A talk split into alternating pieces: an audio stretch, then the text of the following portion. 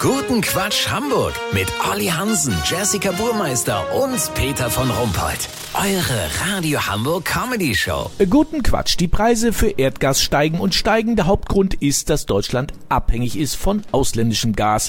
Aber auch bei uns gibt es immerhin Vorkommen. Olli, Niedersachsen soll ganz vorne liegen bei der deutschen Gasförderung. Richtig, Peter. 97 Prozent kommen aus unserem Nachbarbundesland. Das meiste davon wiederum produziert Günther Harms. Er hat auf seinem Hof in Suhlendorf einen Schweinestall mit sieben Sauen und produziert einen halben Kubikmeter Biogas pro Jahr. Das reicht immerhin, um die Dorfschule in den Sommerferien zu heizen. Dann gibt es noch zwei kleinere Gasfelder in Sprakenseel und Brake. Da wird das Gas mit Fahrradpumpen aus dem Erdreich gesaugt und in alte Gurkengläser gepustet. Und was kaum einer weiß, im Lappwaldsee fördert die einzige Binnensee-Bohrinsel der Welt, Rüdiger 4, pro Monat ungefähr so viel Gas, um immerhin 90 kleine Campingkartuschen zu befüllen.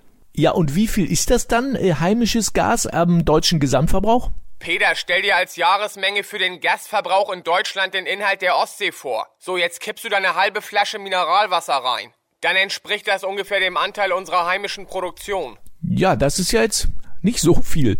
Das nicht nur nicht viel, das sehr wenig. Das meiste Gas kriegen wir von Russland und Norwegen. Durch die Ukraine-Krise gibt es natürlich Unsicherheiten an den Börsen.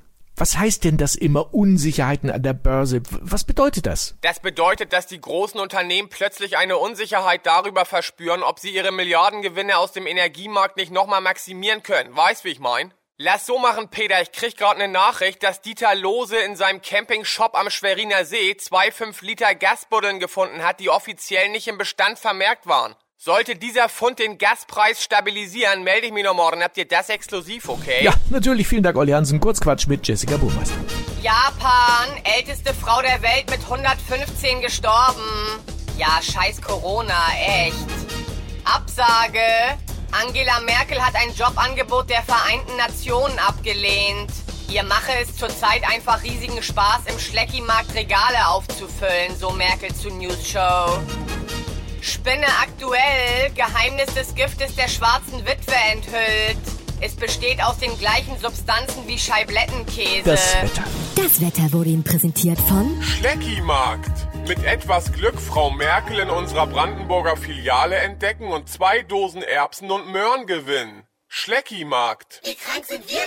Das war's von uns. Wir hören uns morgen wieder. Bleiben Sie doof. Wir sind es schon.